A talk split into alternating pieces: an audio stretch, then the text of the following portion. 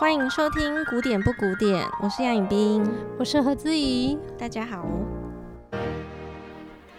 在古典不古典第一集的节目《开车听什么》当中，我们介绍了五到六首古典乐里面的重磅作品。那接下来我们有一个新的企划。我们会把这五六首作品一一的仔细介绍。那今天我们想要来介绍开车中我最害怕听的一首曲子。那我们两个人不约而同的提到了贝多芬的第五号钢琴协奏曲，也就是《皇帝》。如果有听我们第一集节目，就知道说我非常害怕在开车的时候听这首曲子嘛。但我非听不可，因为我觉得哈事在人为。有时候你开什么车子不是你百分之百可以决定的事情，但是开车的心情如何是你自己可以完全掌控的。也许你今天开一个小卡车、小货车，但是运用你的想象力，小货车、小卡车，whatever 什么车，你都可以开成双门跑车，而且是有加高版的哦。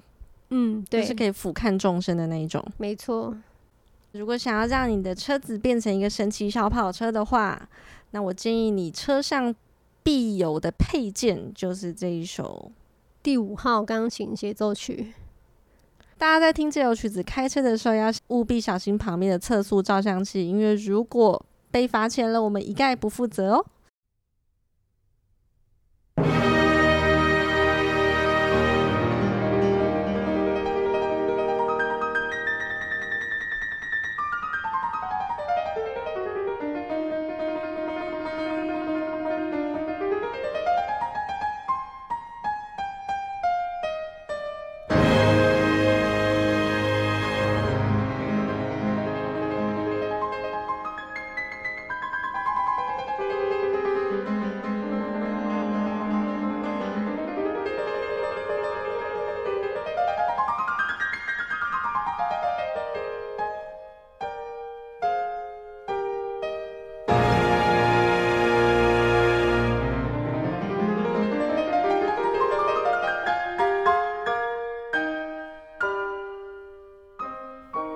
贝多芬在第五号钢琴协奏曲这段开头呢，大开大合，就会展现出一种非凡的气势。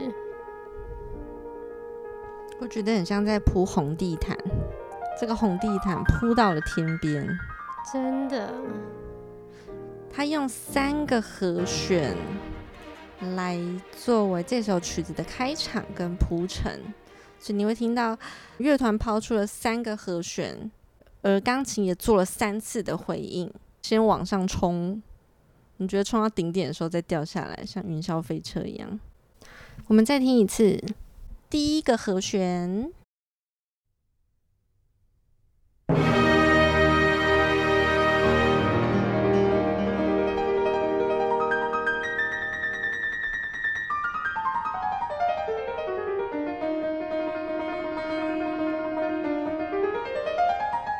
第二个和弦，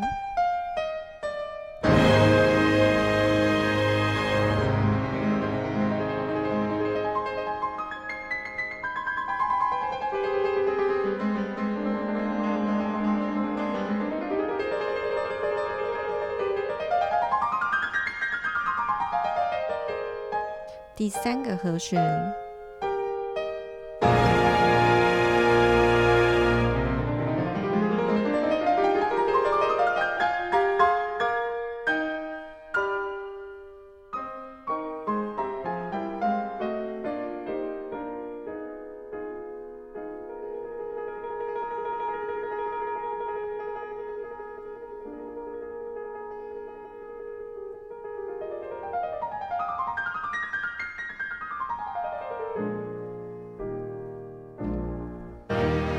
刚刚我们听到这一段无比辽阔的开头，其实贝多芬只是用了三个很简单的分解和弦。分解和弦的意思就是把同样的三个音或四个音不断的，换句话说，比如说咪嗦西咪变成嗦西咪嗦，再变成西咪嗦西，一直这样鬼打墙的轮旋。可是分外的有意思，就你不会觉得他是在唠叨或者重复。哦，如果是一个不怎么样的作曲家的话，就很容易让你火气上来。可贝多芬厉害的事情就是，你觉得他的写作技巧好像就跟我们在练彻尔尼的东西是没有什么两样的。彻尔尼是每个学钢琴的人一定会听过的名字，他是贝多芬的学生，然后他是全世界古往今来最有名的练习曲作曲家。你听贝多芬写的分解和弦呢？你要很仔细的用力听，天哪，这么美的音乐是分解和弦，怎么可能？白白是写分解和弦，他一写就是大千世界，就是世间的万万物物。但你如果听到彻尔尼的分解和弦，就嗯，分解和弦来喽，乐理课来了。我觉得这前面三个和弦，乐团加上钢琴的序奏，很像一个。被关很久的笼中鸟被放出来，他超爽的，哪里他都要闯一轮这样。嗯，可是闯一闯也会有一点害怕，因为他被关久了。我认为这首协奏曲是由两股力量拉扯而成的，其中一股力量就是非常具有自信、肯定、光明。而另外一股力量则是有点幽暗、自卑、忧郁，所以我们可以一直在这首曲子里面听到这两种面相。我也有这样的感觉，我觉得这好像真的就是在描写贝多芬他自己本人一样，真的，真的，因为他他同时很有韧性、钢铁般的意志，可是他也很自卑。对，他常自己问自己：这样是对的吗？我真的能这样走出去吗？嗯，现在从序奏往下听到真正的第一主题要进来喽。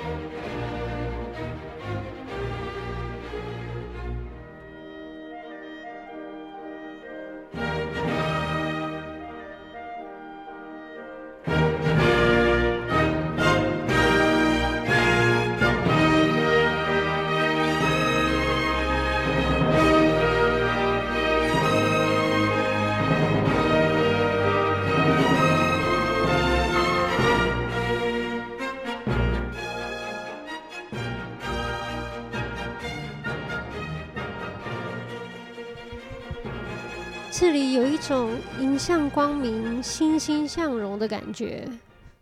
这首协奏曲呢，一样是用奏鸣曲式写成，城市发展在线。那关于奏鸣曲的解说，可以去参考我们的舒伯特九五九那一集。刚刚听到的非常有气势的是城市部的第一主题。第一主题进来，乐团重复了三次相同的乐句。大家可以注意一下，这里有一个很强烈的节奏，就是当当当，好像是你在问他问题，你在问你自己问题，最后你给自己一个很强的信念，说没错啦，就是这样啦，当当当，不要再啰嗦了。嗯。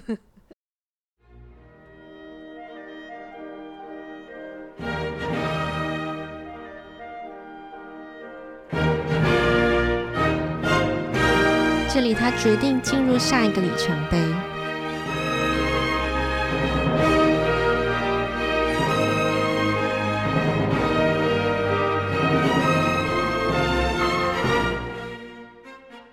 这一段呢，铜管跟低音乐器在演奏咪西嗦咪，高音乐器在演奏咪哆拉咪。咪西嗦咪是这首曲子降一大调的一级，那咪哆拉咪是降一大调的四级。这里很神奇的地方就是，通常往下的音型都会有一种坠落感，可是它这边一直都是往下的咪西嗦咪、咪哆拉咪互相交织，但你会觉得越来越有希望，哎，就是非常神奇的地方。那我们再听一次一级跟四级拉扯的地方。一级，四级，一级，四级，一级到了五级。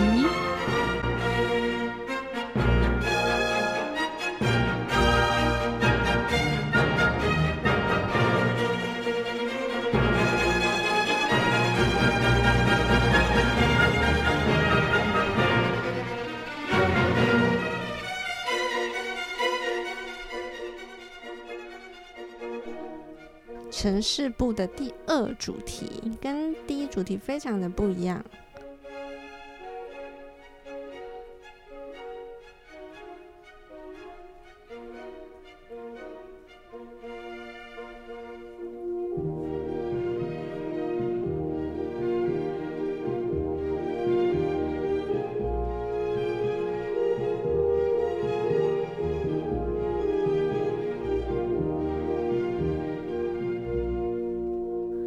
主题就是大开大合，很肯定的、很有自信的那一部分的自我。那第二主题就是有点纤弱、有点敏感、有点安静下来的，安静下来，而且他好像很差。第二主题第一次的出现呢，是用跳音，很多弦乐器的跳音，然后亦步亦趋，很战战兢兢的，不敢往前。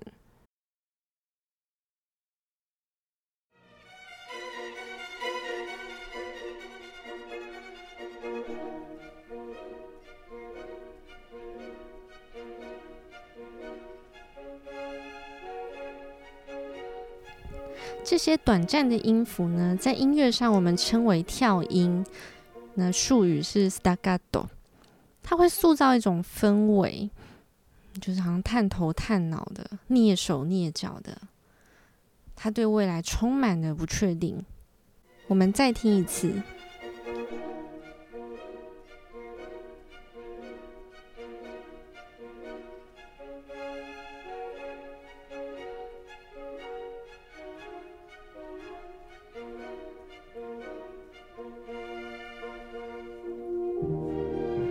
是第二主题，但第二次的展现变成了圆滑 legato 的演奏，好像突然心安下来了，突然出现了一道阴影，拨开了云雾，我们看到了太阳的升起。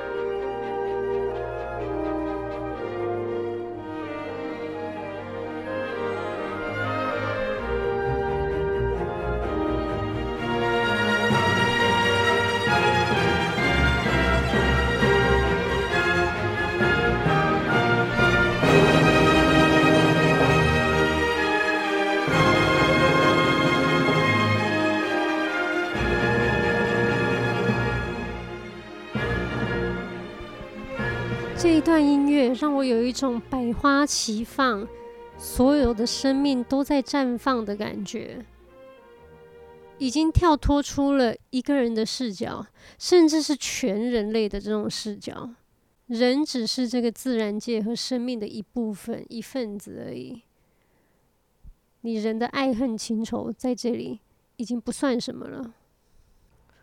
我在这段听到。很多个四个音的小音阶，mi re do si，la sol fa mi do si la sol，很像一个一个个新冒出来的新生的芽。嗯嗯嗯，真的，好像这世界就充满希望，对，永远探索不完这样。嗯嗯嗯。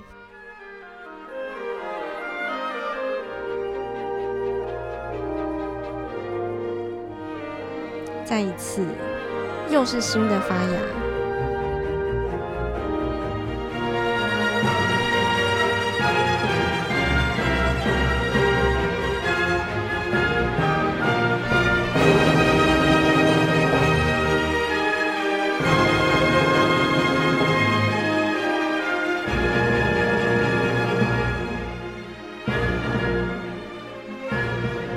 这一段我就觉得太像这世间的所有生物都为生命而感到喜悦，赞颂这些生命的发芽茁壮。我就觉得他这里走到一段他的康庄大道，嗯，万物都要为他歌唱，真的好感人。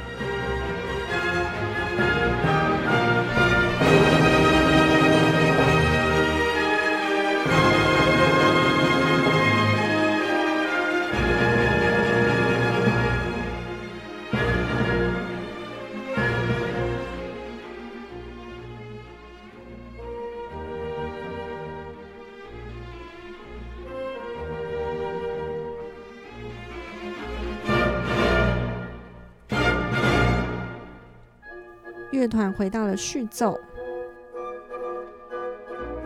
钢琴重新爬行进入了第一主题。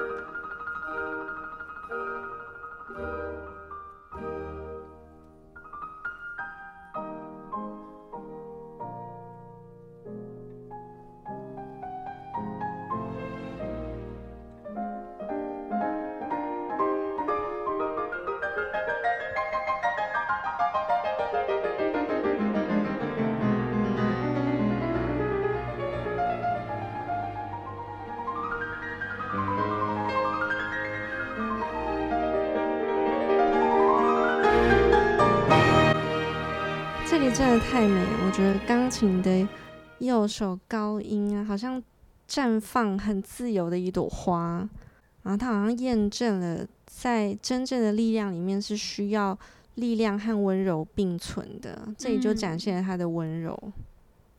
而温柔常常是最有力量的一种语言。嗯。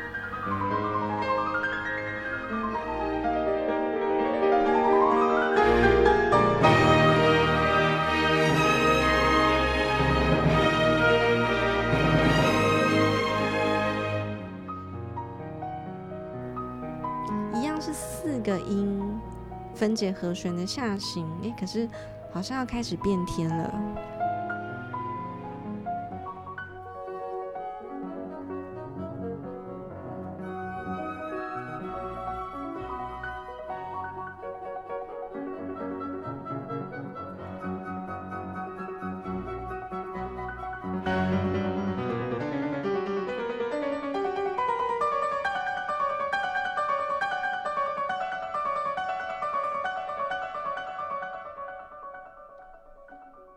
二次的第二主题，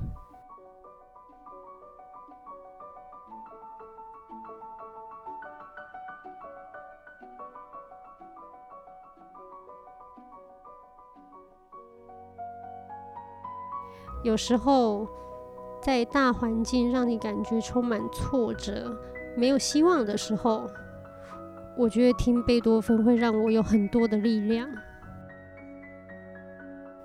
在我比较低落啊、没有希望的时候，听贝多芬，我就会又感动又惭愧。嗯，他那样这么有力量的人，遭遇这么大我们无法想象的打击，他都还是这么正向，这么想要急着分享他脑子里听到的一切的音乐。他好像把第五号的一切喜怒哀乐转化成了，不只是他个人，嗯，而是全人类或全部的生命吗？你只有听到欣欣向荣，他多么期盼新生，甚至对，对，甚至他自己也给予这个新生，他好像是造物主，或是生命，或是大自然的一部分，他上面的一份子这样。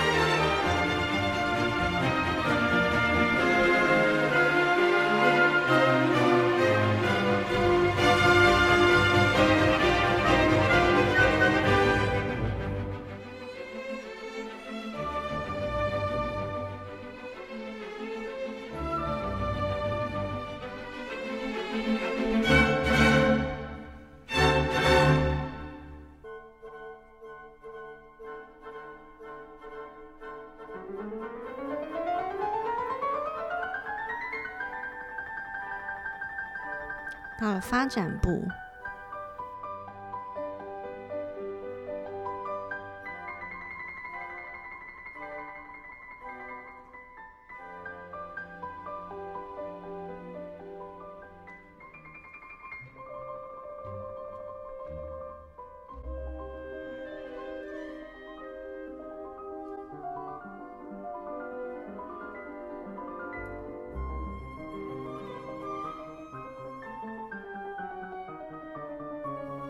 这一段一直在鬼打墙。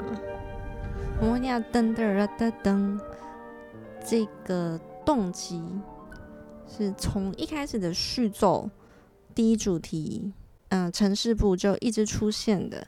我们再听一次这个简短的动机。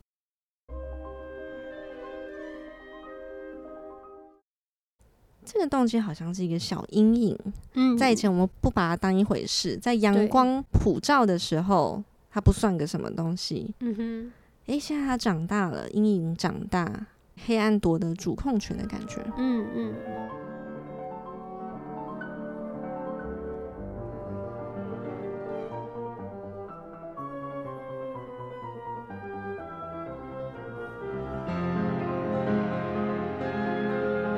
我们时不时会听到这个充满力量的节奏，当的当。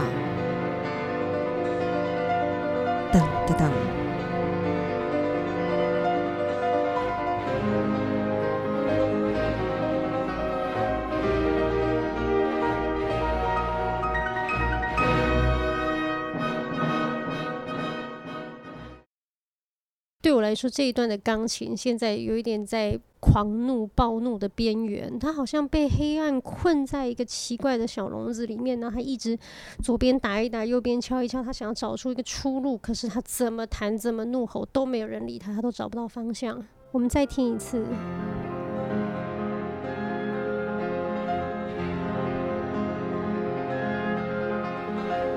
试着冲撞另一条路。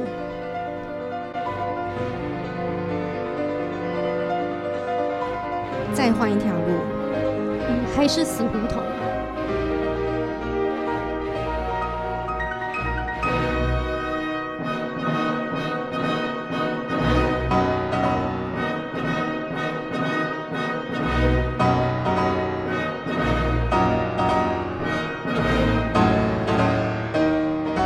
他在问，到底要不要给我一条出路？真的。自己钢琴的噔噔噔，就是在我受够了，对，向苍天怒吼，为什么？噔噔噔，马景涛式的，再听一次。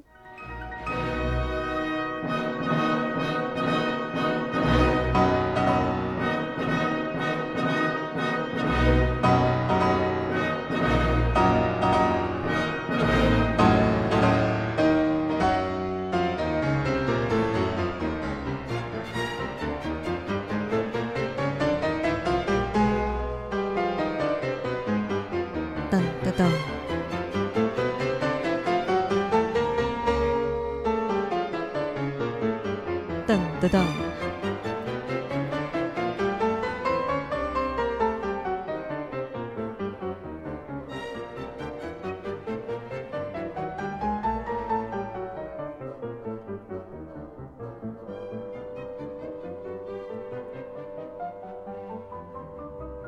他上行的时候，就好像翻山越岭，碰到了一切的阻碍，他不得不要下山休息一下，但是他又要再战一场，再爬上去，又受到挫折，又再下去，又再上去，又再下去，他永远不会放弃。我们再听一次《上下爬坡之歌》。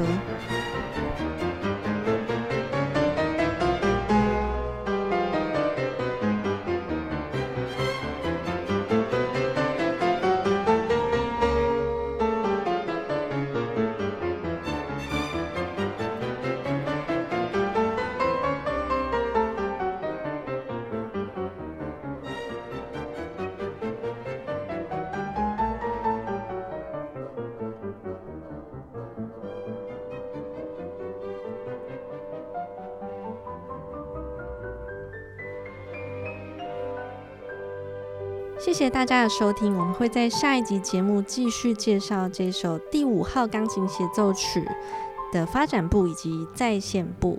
拜拜。